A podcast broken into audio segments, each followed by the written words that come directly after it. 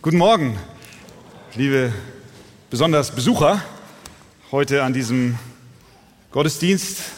Aber alle Gäste und auch alle, die zur Gemeinde gehören, heiße ich ganz herzlich willkommen. Ich lade euch ein, dass ihr mit mir gemeinsam aufsteht. Ich möchte einen kurzen Bibeltext lesen.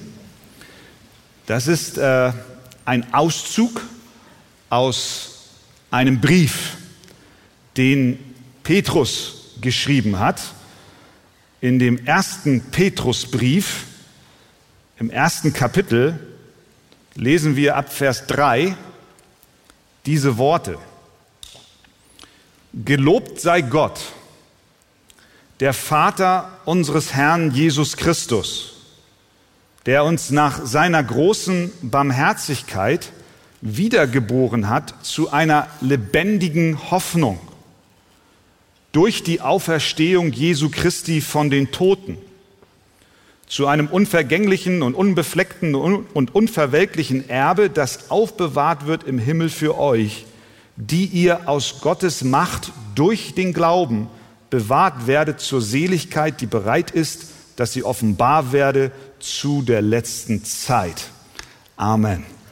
Nehmt doch gerne Platz und wir wollen schauen, was dieser Text mit dem Thema Es gibt noch Hoffnung zu tun hat. Wir wissen alle, dass Deutschland in verschiedenen Disziplinen Weltmeistertitel besitzt. Zum Beispiel von 1986 bis 88 im Jahr 1990 und von 2003 bis 2008 war Deutschland Exportweltmeister das Land mit der größten Warenausfuhr auf dem gesamten Globus. 2013 waren wir, wenn wir das so sagen dürfen, Weltmeister in der Kanarienvogelzucht.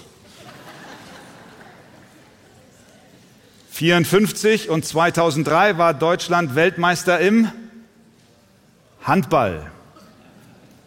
54, 74, 90, 2014 Weltmeister im Fußball.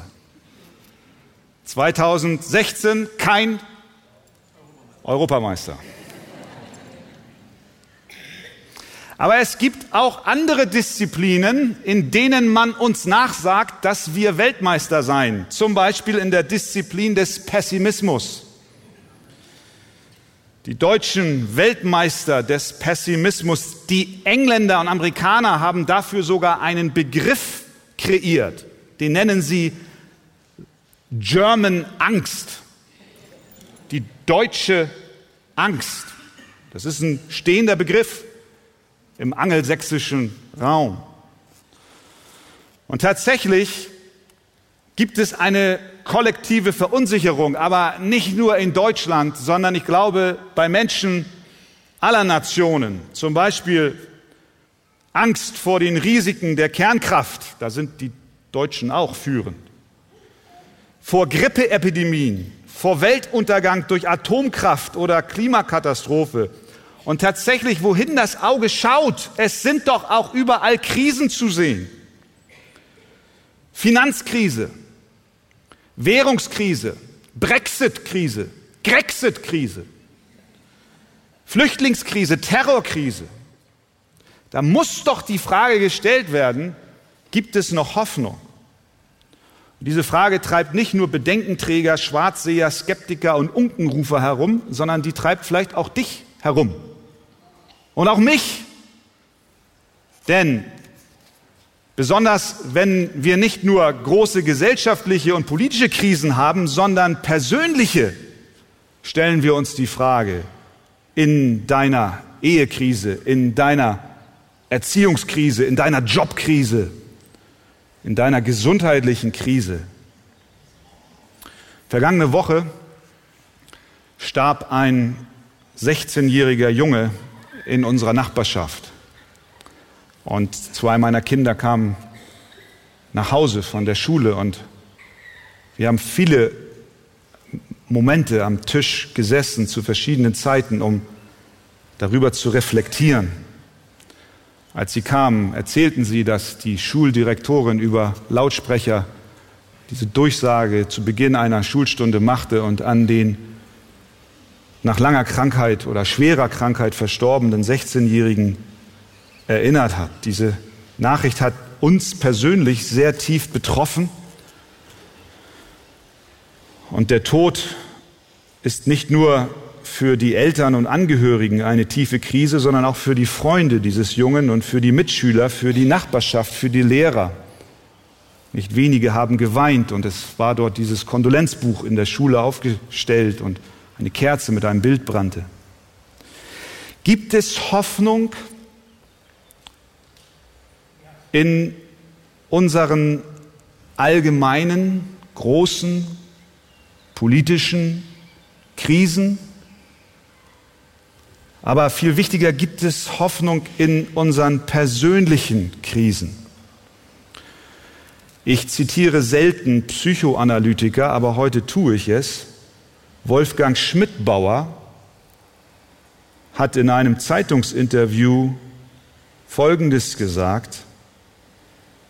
Jedem denkenden Menschen ist doch klar, dass das Leben schlecht ausgeht. Erst werden wir älter, dann kränker, verlieren liebe Menschen und am Schluss sterben wir selbst. Das ist die schonungslose Realität. Aber der Mensch, er braucht Hoffnung. Denn wenn er keine Hoffnung hat, will er und kann er nicht mehr leben. Und deswegen machen wir uns als, als Menschen auf den Weg, um Hoffnung zu finden. Wir kreieren uns Möglichkeiten, in die wir die Zukunft hinein interpretieren und aus denen wir Hoffnung beziehen wollen. Der eine sucht die Hoffnung im Fortschritt der Medizin. Ein anderer sucht Hoffnung in der Vernunft des Menschen, in Bildung. Ein nächster sucht Hoffnung in seinem Portemonnaie. Worauf wir unsere Hoffnung setzen, denn wir brauchen Hoffnung, ist der bestimmende Faktor, ob wir ein echtes Leben führen oder ein armseliges Ersatzleben. Die Bibel spricht von echter Hoffnung. Wir haben es eben gelesen. Apostel Petrus. Er schreibt dort an die Christen von einer lebendigen, einer sicheren Hoffnung. Und diese Hoffnung besteht nicht einfach darin zu glauben, dass das Leben irgendwie einfacher und erträglicher wird und dass die Probleme, die uns runterziehen wollen, irgendwie dann doch verschwinden werden. Nein, die Hoffnung, von der die Bibel spricht, ist eine andere als die Ersatzhoffnungen, die wir uns schaffen. Denn und das sind die drei Punkte dieser Predigt. Die Hoffnung, von der die Bibel spricht, hat erstens eine andere Quelle, zweitens ein anderes Wesen und drittens eine andere Kraft als unser selbstgeschaffenes Ersatzhoffen. Erstens die Quelle der Hoffnung, die die Bibel uns vor Augen malt. Was ist die Quelle dieser biblischen Hoffnung? Woraus entspringt sie? Jede Hoffnung, die wir haben, hat einen Ursprung. Sie hat immer eine Wurzel, aus der sie genährt wird. Immer. Nehmen wir an, du setzt deine Hoffnung auf ein langes, gesundes Leben.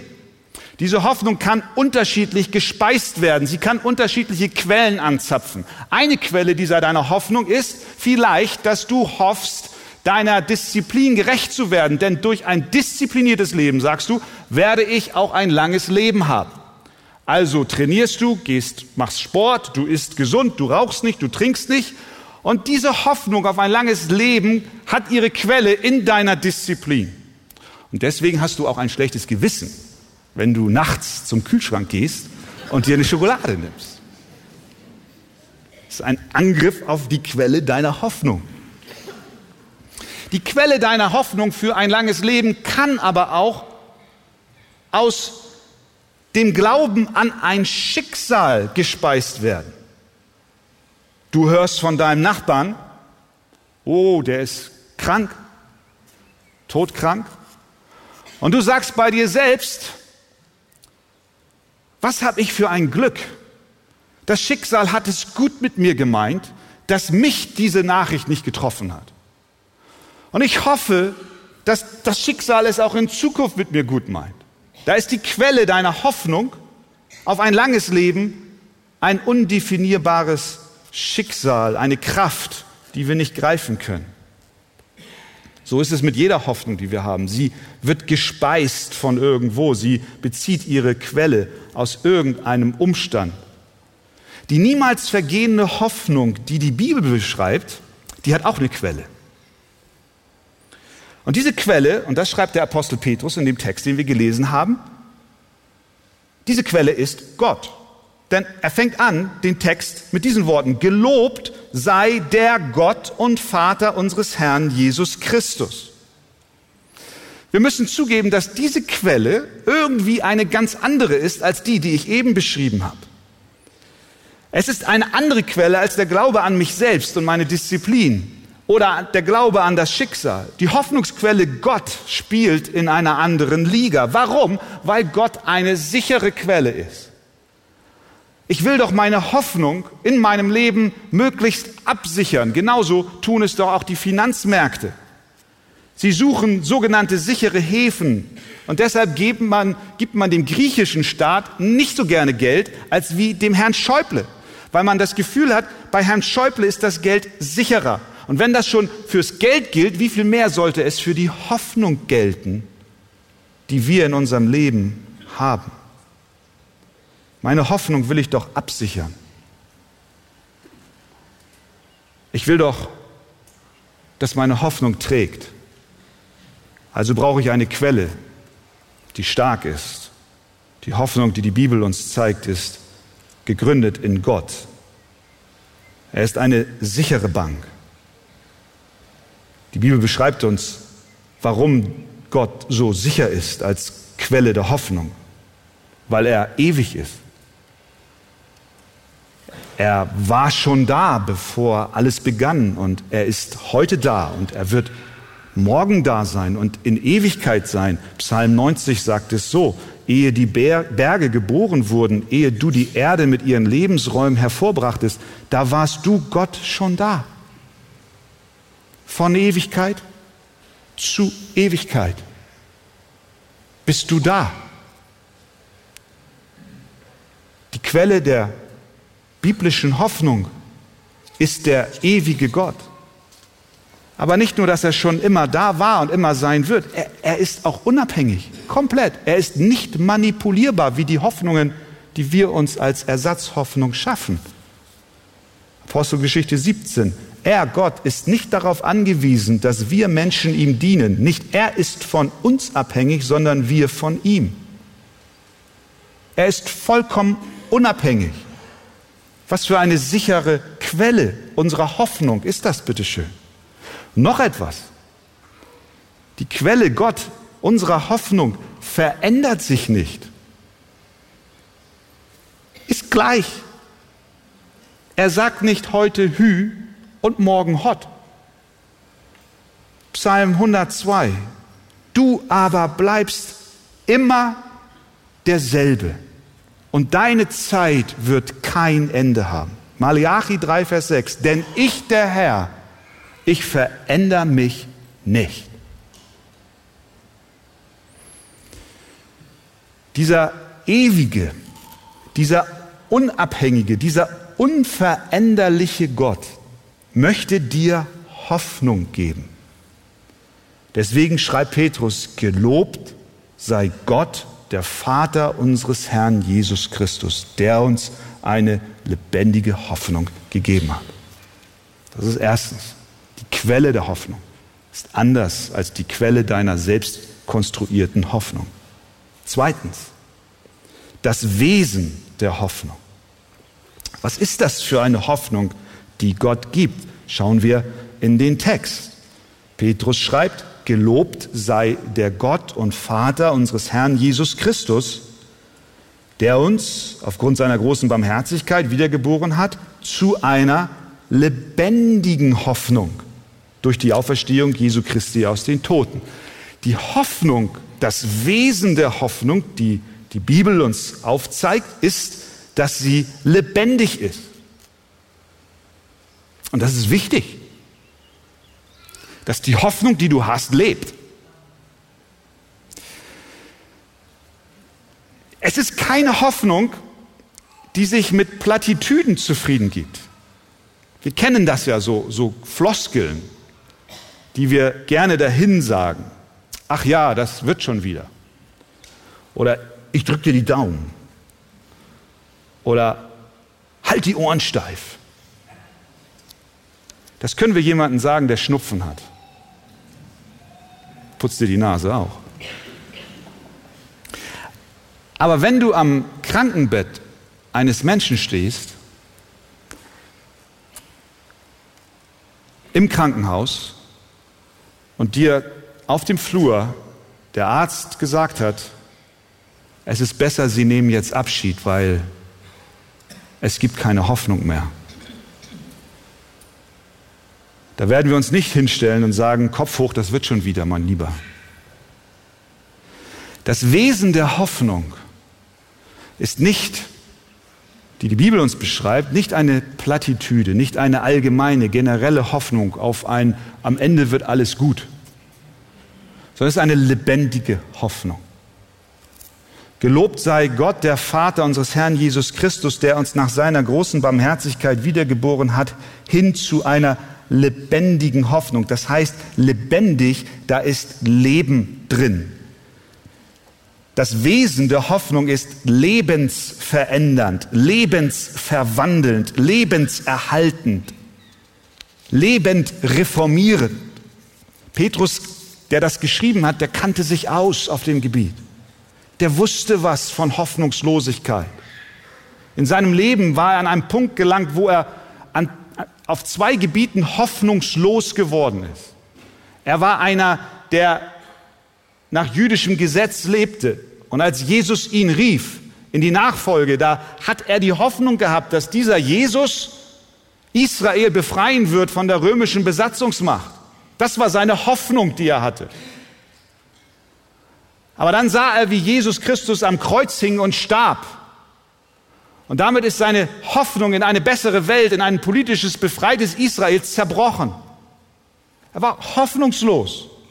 Sein ganzes Leben, die letzten Jahre hat er aufgegeben, um diesem Christus zu folgen und hat gehofft, dass er ein neues politisches Reich aufrichten wird und selber sich auf den Thron setzen wird als Nachfolger Davids. Und dann eines Tages kommt er da an, nach Golgatha und er sieht, wie dieser Hoffnungsträger stirbt. Und der Petrus hat nicht nur in dieser Weise Hoffnungslosigkeit erlebt, nicht nur, dass er enttäuscht wurde in seiner Hoffnung auf ein politisches Reich, sondern er war auch enttäuscht in sich selbst. Denn kurz bevor Jesus Christus gekreuzigt wurde, da war er versammelt bei den hohen Priestern da in dem Innenhof und die Leute, die da gerade abends am Feuer sich wärmten, haben diesen Petrus angesprochen, haben gesagt, sag mal, du gehörst doch auch zu denen, die mit Jesus gegangen sind. Und Petrus sagt, nein, ich kenne ihn nicht.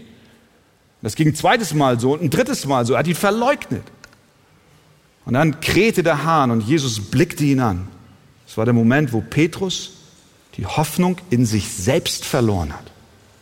Er wusste, ich bin nicht mal in der Lage, meinem Freund meinem Herrn die Treue zu halten. Da war Petrus, hoffnungslos. Aber am Sonntag nach der Kreuzigung, als sie Jesus ins Grab gelegt hatten, drei Tage später kamen einige Frauen an das Grab. Sie wollten den Leichnam Jesu balsamieren. Sie liefen zu den Jüngern und sagten zu ihnen, wisst ihr was, ist was Verrücktes geschehen, das Grab ist leer. Der Leichnam ist weg. Petrus und Johannes machten sich auf den Weg und rannten zum Grab. Petrus als erster hinein in das Grab. Und da sah er, dass die Hoffnung, die er hat, lebendig ist. Sie ist nicht mehr da. Die Hoffnung, die er fand, war lebendig, weil Jesus Christus auferstanden war. Und weil Jesus lebt, ist die Hoffnung, von der Petrus hier schreibt, auch lebendig. Anders als alle Ersatzhoffnungen, die wir uns machen. Und drittens, die Kraft der Hoffnung. Was nützt uns eine schwache Hoffnung, die bei jedem Windhauch in sich zusammenbricht? Wir benötigen eine Hoffnung, die Stürmen standhält und die auch bei Orkanen nicht einknickt. Die lebendige Hoffnung, die von Gott kommt, hat Kraft und ist stark. Warum ist sie das? Weil sie, wie der Text sagt, durch die Auferstehung Jesu Christi von den Toten zu uns kommt. Er hat uns nach seiner großen Barmherzigkeit wiedergeboren zu einer lebendigen Hoffnung durch die Auferstehung Jesu Christi von den Toten. Was hat denn das zu bedeuten? Wieso ist Jesus Christus von den Toten auferstanden? Wenn er von den Toten auferstanden ist, dann muss er ja zuvor gestorben sein. Warum ist darin verborgen eine Hoffnung voller Kraft? Die Bibel erklärt uns, dass Gott der Schöpfer Himmels und der Erden ist und dass als er die Welt schuf, alles vollkommen war. Adam und Eva lebten im Paradies und es war vollkommen in Ordnung. Aber eines Tages kam die Sünde in Form der Schlange, die Adam und Eva verführten und sie nahmen von der Frucht, von der Gott gesagt hat, sie sollen davon nicht essen. Und in dem Moment kam die Sünde in diese Welt hinein. Und diese Sünde kam zu jedem von uns. Niemand ist ausgeschlossen. Gott als ein gerechter und heiliger Gott hat festgesetzt, dass wenn wir seine Gebote übertreten, darauf Strafe folgt, genauso wie es jeder guter Richter macht. Jeweils, wenn wir Gesetze übertreten, dann erwarten wir, dass ein gerechtes Urteil gesprochen wird und so ist Gott gerecht. Und in seiner Heiligkeit hat er gesagt, ich muss Sünder bestrafen. Und nun stehen wir da vor dem heiligen und gerechten Gott in unserer Sünde, weil diese Sünde von Adam und Eva zu uns gekommen ist. Niemand ist davon ausgeschlossen und wir stehen vor dem heiligen Gott und haben keine Hoffnung. Das ist die Wurzel aller Hoffnungslosigkeit. Wir stehen dort und von dieser Hoffnungslosigkeit heraus fließen all die anderen Hoffnungslosigkeiten, die wir in unserem Leben erleben. Und so stehen wir vor Gott und haben keine Hoffnung. Deswegen schreibt der Apostel Paulus in einem anderen Brief an die Gemeinde in Ephesus, Denkt daran, sagt er, dass ihr, die ihr von Geburt an ohne Christus wart, dass ihr keine Hoffnung hattet. Und ihr wart ohne Gott in der Welt. Das ist die Beschreibung der Bibel. Ich eingeschlossen, wir alle. Keine Hoffnung. Wir können mit unserer Schuld, und du weißt, wo du deine verborgene Schuld hast, du weißt, dass du mit dieser deiner Schuld vor Gott nicht bestehen kannst. Das Urteil über die Sünde ist der Tod. Aber derselbe Apostel, der den Christen in Ephesus schreibt, dass ihr von Geburt an ohne Christus wart und deshalb keine Hoffnung hattet, der schreibt im nächsten Satz, jetzt aber. Jetzt aber. Jetzt aber seid ihr durch den Glauben in Jesus Christus und ihr, die ihr einst Gott fern wart, seid nahe geworden durch das Blut Christi. Ah, da kommen wir der Sache näher. Die Hoffnung, die wir ohne Gott einst nicht hatten, ist zu uns gekommen durch das Blut Christi. Deswegen haben wir das Kreuz da. Weil es symbolisiert, dass an diesem Kreuz Christus gestorben ist für deine und für meine Schuld. Er ist den Weg gegangen, den wir hätten gehen sollen, aber weil wir auf ganzer Linie versagt haben, jeder Mensch, braucht es einen Stellvertreter, der für uns unsere Schuld nimmt. Und das tat Christus. Er kam auf diese Welt, er lebte ein Leben in vollkommenem Gehorsam Gott gegenüber, er ging an das Kreuz und er starb. Und Gott der Vater hat diese Bezahlung, diese Sühnung der Schuld akzeptiert und hat ihn aus den Toten auferweckt mit einer Kraft, die nur von Gott kommt. Und deswegen haben wir nun, die wir an diesen Christus glauben, eine lebendige Hoffnung durch die Auferstehung Jesu Christi von den Toten. Weil Gott der Vater gesagt hat, Jesus, dein Opfer, deine Bezahlung genügt. Es braucht nichts anderes mehr geschehen. Und wenn du das glaubst, dann hast du Hoffnung. Und deswegen sagt Jesus zu dir, ich bin die Auferstehung und das Leben. Wer an mich glaubt, der wird leben, auch wenn er stirbt. Das ist die lebendige Hoffnung. Gott lädt dich ein, heute Morgen an diesen Jesus zu glauben. Gott will dir eine lebendige Hoffnung geben. Möchtest du sie nicht annehmen? Der Herr lädt dich ein. Amen.